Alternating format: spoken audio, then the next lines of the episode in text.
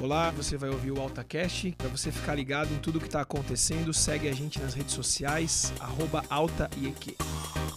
Que isso seja bênção na sua vida em nome de Jesus. Um abraço. Quero desejar uma boa noite para cada um de vocês. Toda vez que eu vou começar algum tipo de palavra, eu lembro de uma vez que eu falei para Jesus: Jesus, eu acho muito legal começar a pregação com graça e paz, mas todo mundo usa. Né? Paulo criou esse bordão bonito na palavra de Deus. Eu falei, Deus, eu quero um bordão diferente. Naquele dia eu abri a palavra e apareceu assim: graça, misericórdia e paz.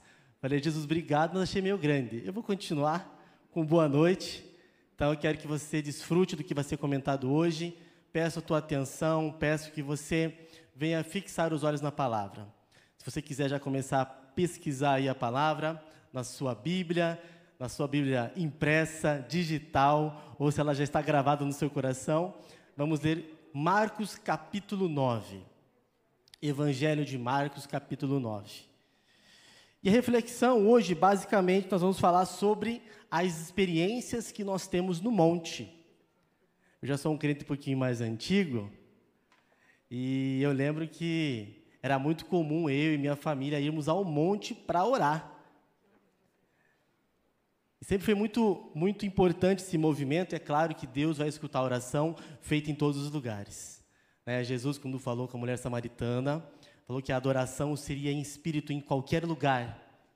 Mas a experiência de subir ao monte, ela tem algo especial. Ela fala de pessoas que vão em busca de algo. Falam de pessoas que se esforçam para encontrar uma resposta do Salvador. Se você veio essa noite buscando uma resposta, Assim como o pastor Silas falou no sábado na conferência, aqui é o lugar de monte. A gente se reúne para encontrar o Salvador, ser renovado, ser restaurado. E eu tenho certeza que hoje, nessa noite, não vai ser diferente. Bom, a gente vai passear pelos versículos. Então vamos ler somente o primeiro versículo agora de Marcos, capítulo 9. E aí você mantém sua Bíblia aberta, a gente vai lendo os versículos na sequência. Marcos 9, verso 1 diz o seguinte: e lhes disse: Garanto-lhes que alguns dos que aqui estão, de modo nenhum experimentarão a morte, antes de verem o reino de Deus vindo com poder. Feche seus olhos, Pai, muito obrigado pela tua graça, pelo teu amor e pela tua misericórdia. Nós somos gratos porque o Senhor tem estado conosco todos os dias, conforme a sua, sua promessa. E o Senhor tem se manifestado de maneira poderosa, Pai e é sobre o seu reino que nós devemos viver. É a respeito do que o seu reino traz que nós devemos comunicar. É a respeito do seu reino, Pai, que estamos aqui esta noite para meditar, contemplar e ouvir a sua voz. Manifesta o teu reino com poder, Pai. Fica conosco nessa noite. Envia os teus anjos. Libera o nosso coração para glorificarmos o seu nome, glorificarmos a presença do teu Espírito Santo e fala aos nossos corações. Essa é a minha oração em nome do Senhor Jesus. Amém? Gente, o Marcos capítulo 9 é uma passagem onde, obviamente, Jesus está presente, os evangelhos são carregados da palavra de Cristo. E no capítulo 8 nós temos ali aquele momento importante, né, que Pedro identifica Jesus como Cristo. A ele é revelado que Jesus era divindade, era o Filho de Deus. As escrituras relatam que estava em Cesareia de Filipe, e aí eles se deslocam para um monte.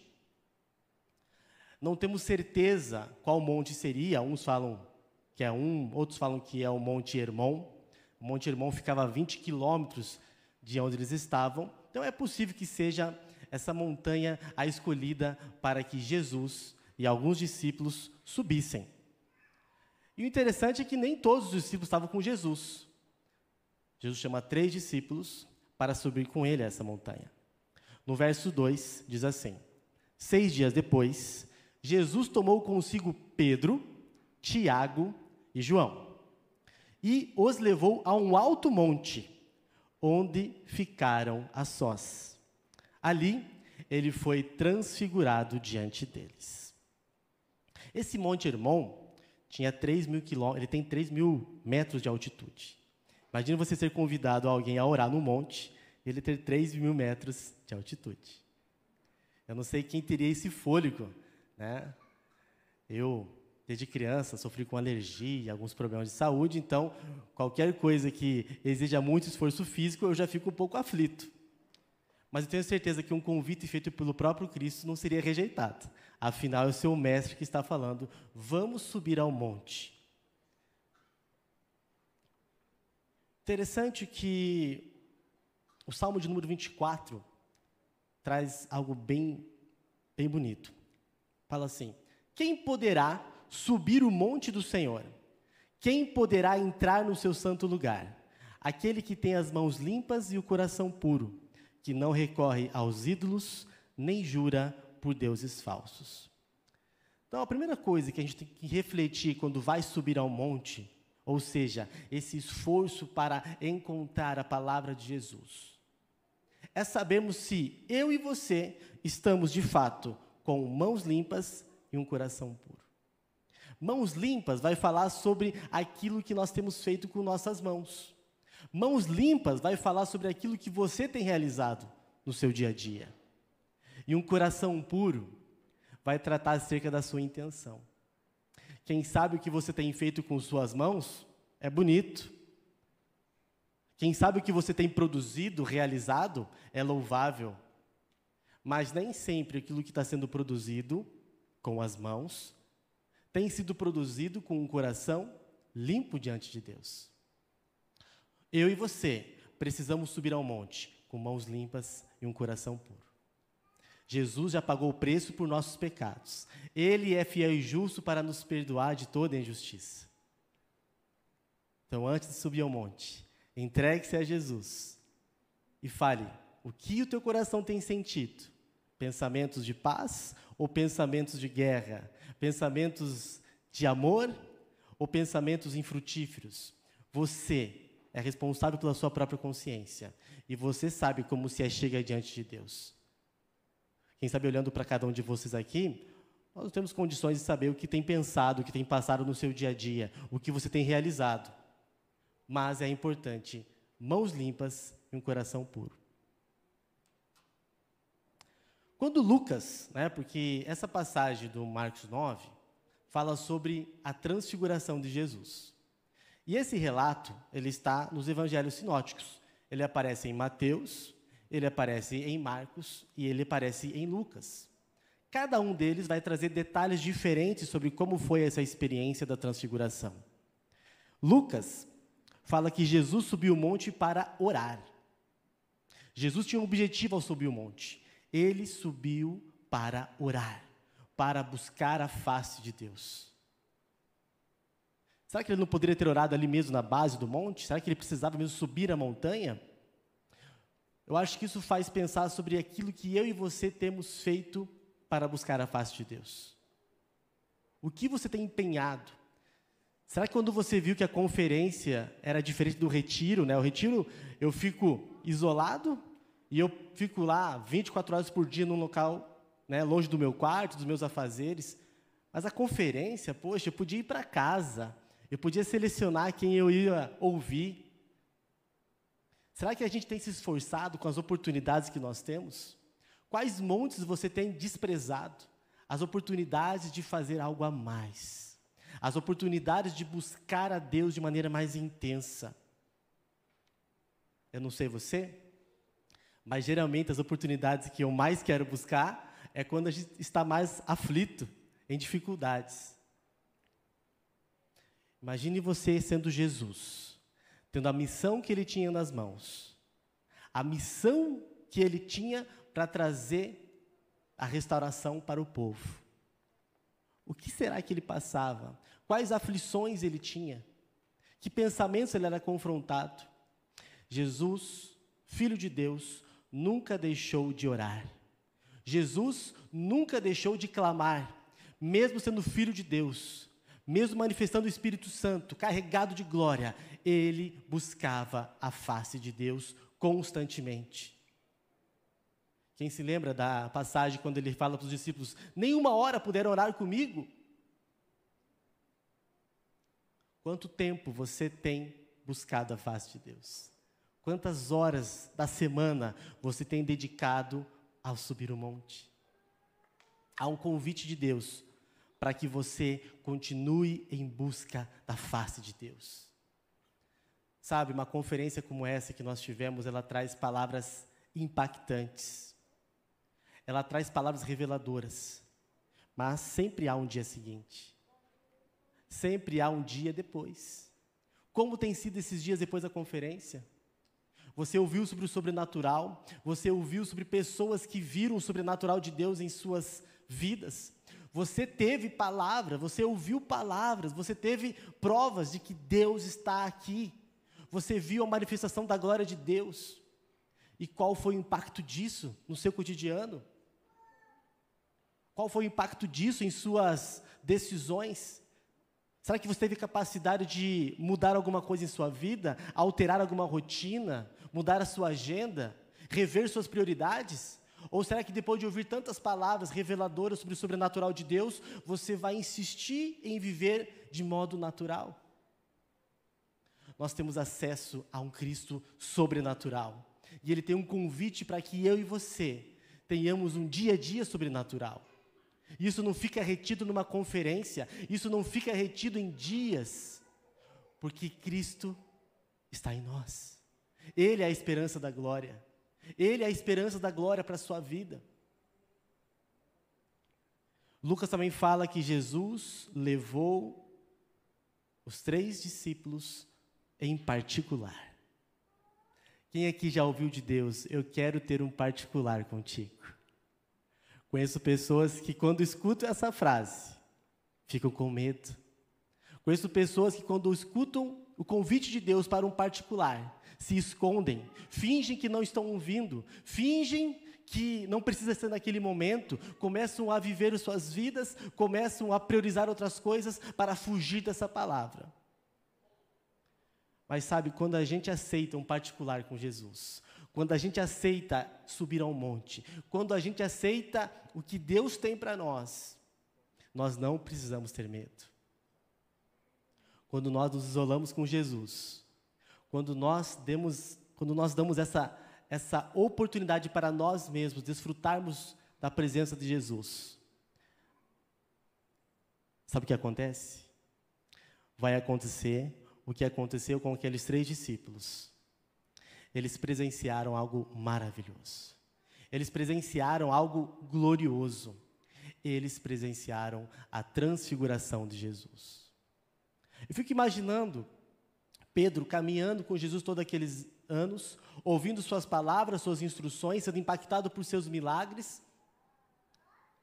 E de repente, ele é confrontado com a própria pessoa de Jesus brilhando.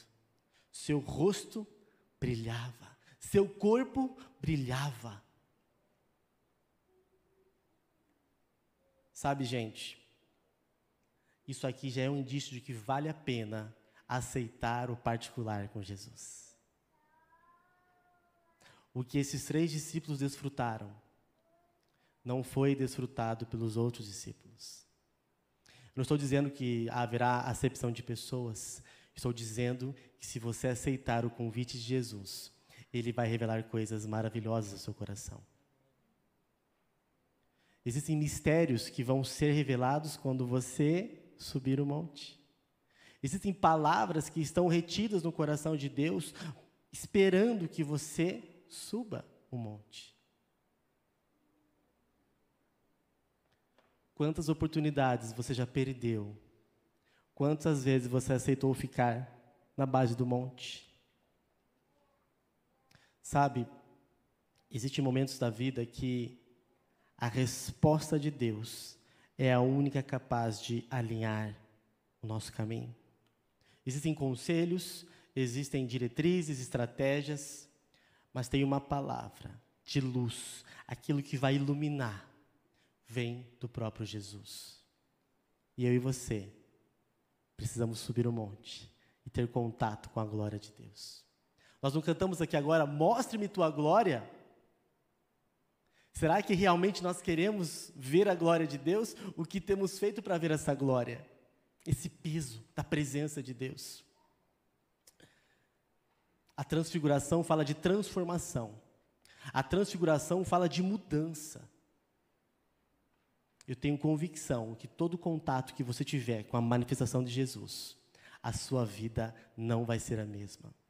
Se tem algo na sua vida que não muda há anos e que você tem questionado a Deus, por que que nessa área, por que que neste lugar, por que que não tem diferença? Eu faço, vivo, acordo e a vida não tem mudança.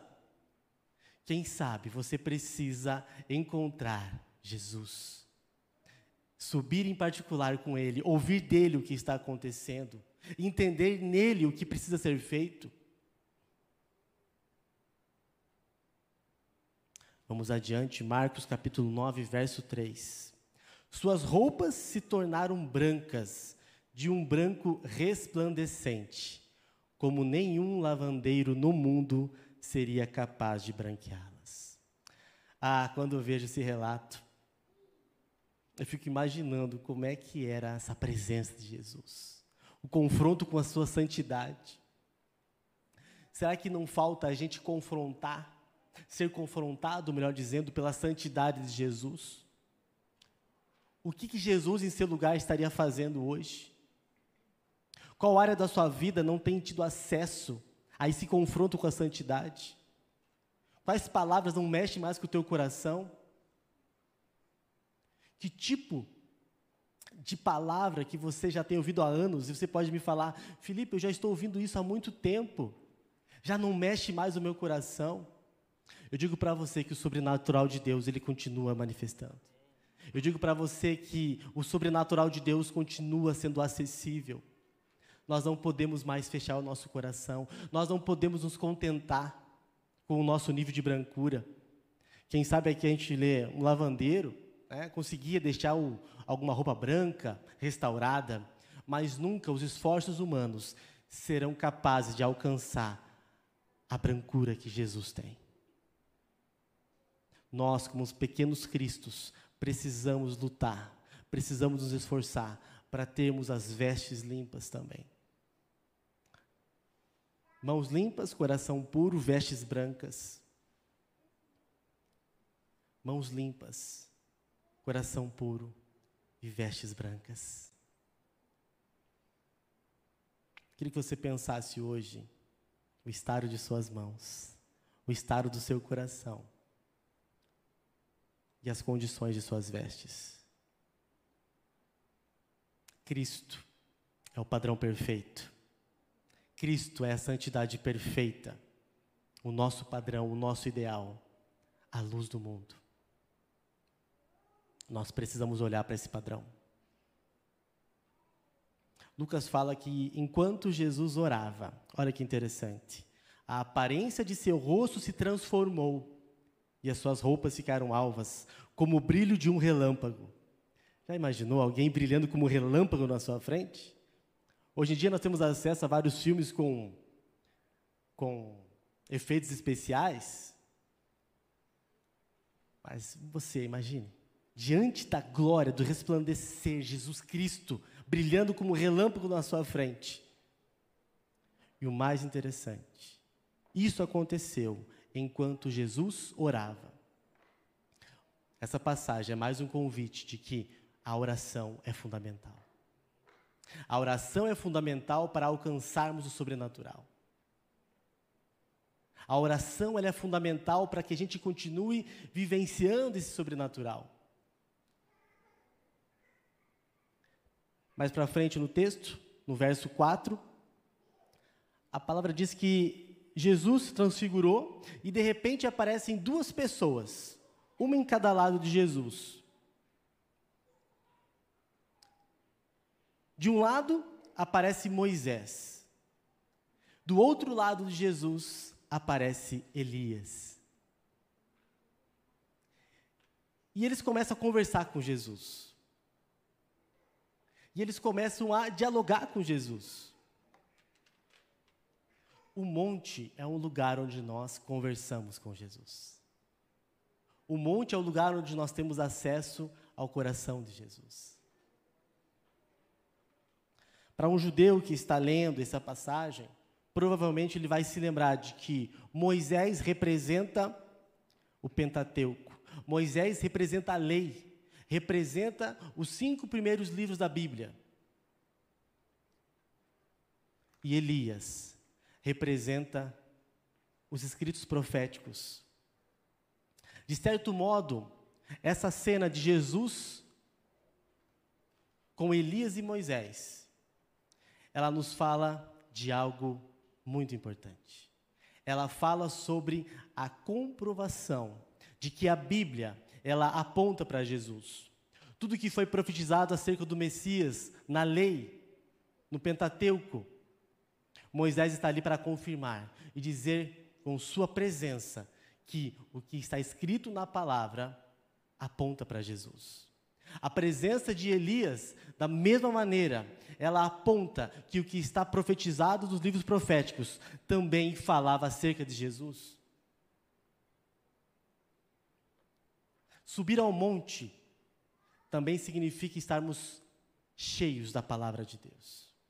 Eu preciso conhecer o que Cristo é apontado nas Escrituras. Eu preciso conhecer como ele foi profetizado nos livros, na lei, nos profetas. O encontro com Jesus demanda conhecer, estar perto. Lembra que eu falei que três discípulos estavam lá? Os três mais íntimos conheciam mais Jesus. O que você tem aprendido sobre Jesus na palavra? Qual foi a última vez que você leu algum texto e falou: Meu Deus, Jesus está aqui e eu não sabia? Qual foi a última vez que você se surpreendeu com alguma leitura bíblica? Qual foi a última vez que o Espírito Santo encheu o teu coração com uma revelação na palavra? Será que não temos vivido nossos dias no automático? Será que não temos nos acostumado com palavras bíblicas? Às vezes, quando a gente come demais, não faz mal? Você tem acesso tão fácil a tantas palavras, tem acesso a tantas ministrações na rádio, na internet, e quem sabe aquilo vai perdendo um pouco o valor. Sabe, está se alimentando tanto que você nem valoriza o que está comendo, nem faz uma reflexão acerca do que realmente está escrito, faz uma análise das Escrituras. Jesus está lá para ser revelado, para ser compreendido e para ser manifestado. Mas se você não buscar, se você não compreender, se você não ler o que está em Moisés e em Elias, dificilmente você vai compreender o que Jesus é. Quem sabe tem alguma coisa que você lê e possa até não entender, mas eu te garanto, Jesus está lá. Jesus está lá. Se é difícil subir ao monte, quem vai dizer a, a ligar um celular e ler algum trecho bíblico? Se é difícil subir ao monte para orar, um esforço, renunciar à carne, o que dizer então de apenas abrir uma palavra? Quantas Bíblias você tem em casa? Quantas Bíblias você tem em casa? E você não tem tido vontade. Você pode me dizer, os dias têm sido corridos? Com certeza. Os dias têm sido difíceis? Com certeza. Mas eu e você temos uma missão. Quando aceitamos a Jesus, nós aceitamos uma missão. E eu quero estar preparado para essa missão. Eu quero estar preparado para essa missão.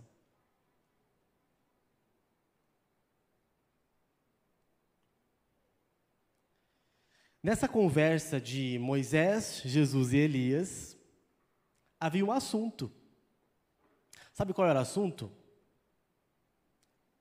Imagine, Jesus lá transfigurado, aquele brilho, aquele resplendor, no alto da montanha, várias coisas para serem comentadas, várias coisas para serem elogiadas, e de repente o assunto é um.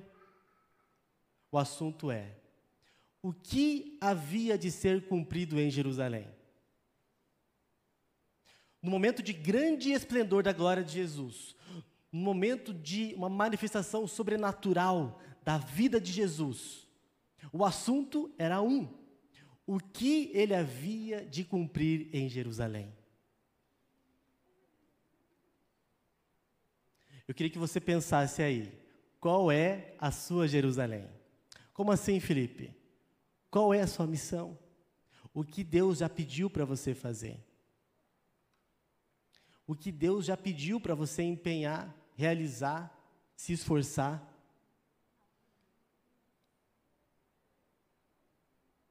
No momento de grande glória, Jesus é incentivado, motivado por Moisés e Elias a continuar e a cumprir su, a sua missão, o seu chamado de ir para Jerusalém. Isso me fala sobre como a palavra vai te impulsionar a cumprir o seu chamado. Se você se achegar ao que Moisés disse nas Escrituras, se você se achegar ao que os profetas já pronunciaram, já profetizaram, já foi escrito, anunciado, isso também vai te incentivar e vai te lembrar que você também precisa ir para Jerusalém. Ir para Jerusalém para Jesus significava muita coisa, principalmente vergonha, sofrimento, dificuldade, mas ele não fugiu da sua responsabilidade. Quem sabe Deus já te pediu uma Jerusalém e você começou a anunciar para Jesus, mas Jesus, se eu fizer isso, eu vou passar por tribulação. Se eu aceitar a missão de ir para Jerusalém, eu vou sofrer. Jesus, se eu aceitar a missão de ir para Jerusalém, eu vou passar dor, eu vou ser rejeitado pela família, eu vou ter que abrir mão de um sonho antigo.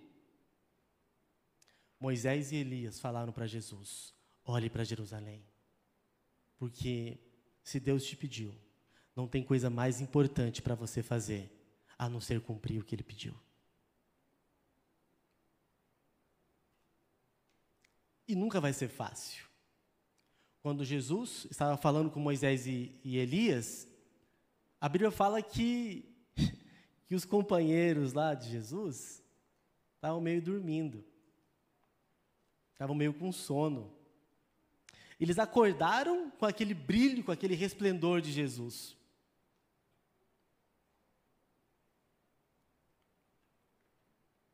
Quantas vezes Deus tem te convidado a estar com Ele e você tem preferido dormir? Quantas vezes Deus tem te chamado a estar com Ele, a ver Sua manifestação e você tem cedido ao sono, ao cansaço? Sabe, subir ao monte nunca vai ser fácil, mas tem uma recompensa. Convido você a pensar se você tem dormido na presença de Jesus. Às vezes você até subiu a montanha, cansou, se esforçou. Eu convido você a, a se esforçar um pouco mais. Porque Jesus está lá. Outra reflexão é: por que você tem tido dificuldade para estar com Jesus? O que tem te afastado de vivenciar e explorar o sobrenatural todos os dias? O que tem te afastado de buscar, de ouvir o que Jesus tem para dizer? E por que você tem priorizado outras coisas?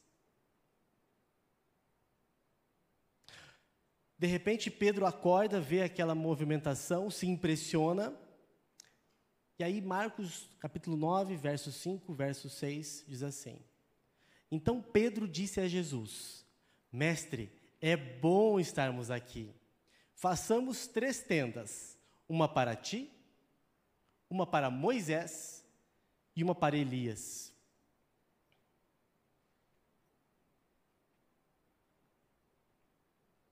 Sabe, quando eu li esse trecho aqui, algo veio no meu coração. Quem sabe, quando você percebe que Jesus está próximo, e de repente você está ali meio com sono, meio tentando entender alguma coisa, você propõe algo, você acha que entendeu aquela situação, você acha que entendeu o que Jesus tem para você. Pedro se encanta com aquela cena e provavelmente ele sentiu a presença de Deus de uma maneira muito intensa. E ele desejou manter aquela presença. Teve uma ideia. Eu vou montar aqui três tendas eles vão continuar aqui e eu vou desfrutar disso por muito tempo. Porque quando Cristo se manifesta, quando a glória de Deus vem, nós não queremos sair. Nós não queremos perder essa movimentação. Nós não queremos perder esse impacto de Jesus. E Pedro provavelmente pensou a mesma coisa. Se eu construir tendas, eles não vão sair e eu vou desfrutar disso por mais tempo.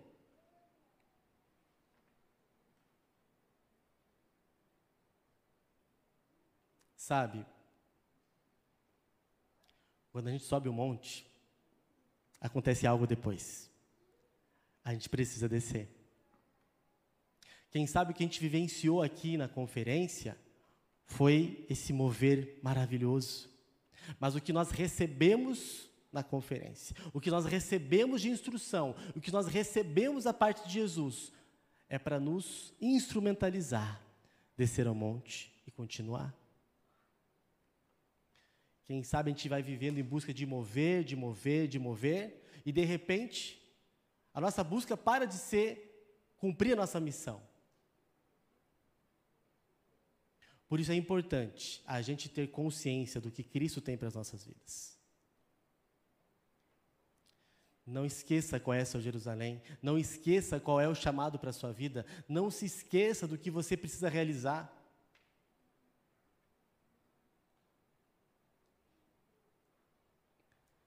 Nesse trecho, quando fala das tendas, é fácil lembrar da festa de tabernáculos, é fácil lembrar de uma festa judaica onde o povo lembrava que, durante o deserto, eles habitaram em tendas. Mas o deserto também é provisório. O deserto também é provisório. As tendas também eram frágeis, eram simples, mas elas serviam de abrigo para o deserto. Não é nossa morada eterna. Quem sabe você está pensando: se eu ficar aqui no monte, eu não preciso confrontar o meu chamado. Se eu apenas desfrutar da presença de Jesus, eu não vou ser obrigado a fazer mais nada. Faço uma tenda aqui para eles, vão ficar comigo e eu estou protegido. Não. Nós somos convidados a contemplar a manifestação de Jesus, mas também a voltar, a confrontar o nosso chamado.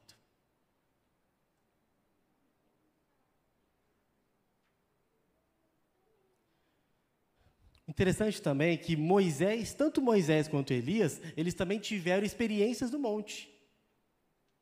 Moisés também teve experiências no monte. Né? Deus pediu para ele subir a montanha para falar com ele, entregar coisas preciosas para ele, entregar as tábuas da lei. E Elias também teve um momento no monte. Logo depois dele conseguir, pelo poder de Deus, provar que o Deus era superior a Baal, Jezabel confronta Elias, ele fica com medo, foge, sobe uma montanha para se esconder. E na montanha, isso está em 1 Reis, capítulo 19, ele fala assim: Tenho sido muito zeloso pelo Senhor, Deus dos exércitos. Os israelitas rejeitaram a tua aliança, quebraram os teus altares e mataram os teus profetas à espada. Sou o único que sobrou e agora também estão procurando matar-me. O Senhor lhes disse: Volte pelo caminho por onde veio e vá para o deserto de Damasco. Chegando lá, unja Azael como rei da Síria. Unja também Jeú, filho de Ninsi, como rei de Israel. E unja Eliseu, filho de Safate, para suceder a você como profeta. Eu acho fantástico nessa passagem, Elias está ali abrindo o coração, dizendo como foi difícil, que ele está sozinho, sentindo solitário. Quem sabe o monte que você está hoje é um monte de solidão, onde você sente que a presença de Deus está com você. Quem sabe onde você está hoje é uma posição onde você já fez muito, ou você acha que já fez muito, e sente aflição, sente medo. E você não quer descer da montanha com o medo que pode acontecer, sentindo-se fragilizado, ameaçado. A palavra de Deus para Elias naquele momento foi: volte pelo caminho por onde veio. A gente precisa voltar e enfrentar o que está na base da montanha. Cristo não nos chamou para nos acovardarmos. Cristo não chamou você para ficar apenas buscando mover, buscando palavra, mas também para se encher da luz do mundo e influenciar a nossa volta. Como você tem visto em sua casa? Como você tem sido visto em seu trabalho, em sua igreja, em seu ministério?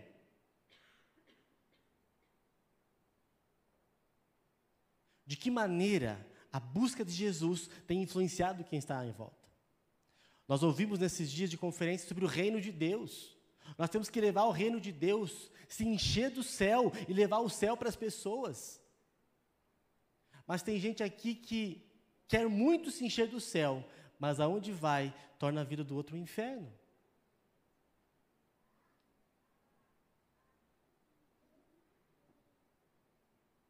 Minha sugestão para você é você mudar de monte.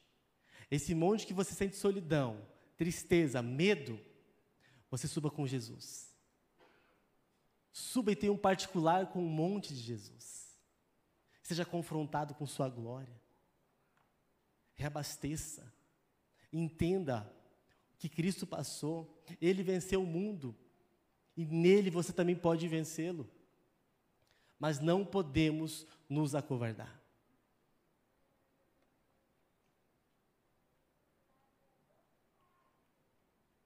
Sabe, quando eu penso nessa, nessa passagem de Elias, eu vejo ele muito ferido, angustiado. Teve uma vez na minha vida que é, alguns sabem, né? Eu ajudo no louvor, toco teclado e desde muito criança eu tenho uma dificuldade nos dedos. E essa dificuldade faz com que muitas vezes quando toco teclado eu sinto dores nos dedos. E algo que eu sempre falo para Jesus, né? Jesus, você quer que eu seja tecladista? Então me ajude aí a arrumar os meus dedos, né? Até semana passada, minha esposa pegou uma foto, mandou uma foto dos meus dedos para um médico especialista em correção. O médico olhou a foto e falou assim: É, tem muito o que fazer não. Falei, Amém, Jesus. Teve uma vez que eu precisava tocar teclado, não tinha para quem passar, eu estava com muita dor no dedo, muitas dores no dedo, eu não conseguia mal encostar nas teclas. Eu lembro que eu subi aqui o altar, falei, Jesus, como é que vai ser hoje? Eu acho que eu vou mais atrapalhar do que ajudar. Que tipo de servo sou eu? Que condições eu tenho para fazer a tua obra? Lembro que de repente eu coloquei a mão no teclado. De alguma maneira, eu senti Deus me ajudando naquele momento a suportar aquelas dores e fazer o meu trabalho. Eu falei assim: Deus, eu estou com um espinho na carne, eu não consigo fazer. Naquela hora, Deus falou assim: um espinho na carne nunca vai impedir você de fazer a obra. Paulo também tinha um espinho na carne, mas não foi motivo para ele parar. Quem sabe uma das lutas que você tem, ela não vai ser superada de uma hora para outra. Quem sabe uma das lutas que você tem enfrentado, ela não vai parar. Mas um espinho na carne não vai te impedir. Um espinho na carne nunca vai impedir você de subir ao monte, de você orar, de você clamar. Um espinho na carne não vai ser empecilho para que você continue orando, buscando, se envolvendo. Não permita que situações permitidas por Deus parem você. Não permita que os espinhos na carne façam você parar.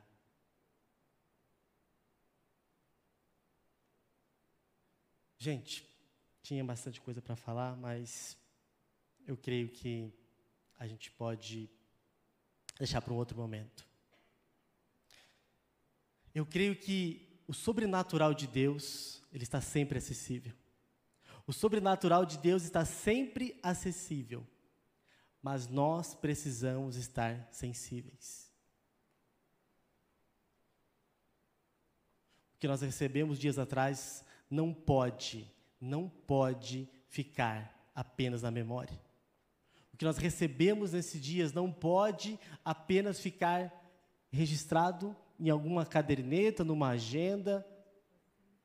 A gente precisa se encher do poder de Deus e manifestá-lo aonde nós estivermos. Eu sei que subir ao monte às vezes é cansativo, é doloroso, às vezes nós não temos força nem para nós mesmos, mas há um convite de Jesus para termos um particular. E eu tenho certeza que você vai ter mais momentos de encontro com a glória de Jesus. Mostra-me tua glória. Feche seus olhos. Pai, muito obrigado, Jesus. Muito obrigado, Pai, pelo que o Senhor tem falado aos nossos corações. Pai, nós temos pessoas aqui que, como Elias, se sentem sozinhas no monte. Temos pessoas aqui, Pai, que têm muita vontade de estar contigo, ou sentem que não estão contigo, meu Pai. E eu sei que o Senhor tem dito a elas que Jesus está com elas, que elas não estão sozinhas nesse monte, que independente do que elas estão sentindo, do que elas estão passando, Jesus está ali pronto a se revelar. Pronto a se revelar, Pai. Jesus, quando você estava no monte, Deus se manifestou e falou: Este é meu filho amado, escutem o que ele diz. Pai, eu sei que o Senhor tem palavras maravilhosas para o coração de cada um aqui. Pai, tem pessoas aqui que estão sedentas pela tua resposta, por um direcionamento. Tem pessoas aqui, Pai, que estão sedentas, meu Deus, para saber o que vão fazer nos próximos dias.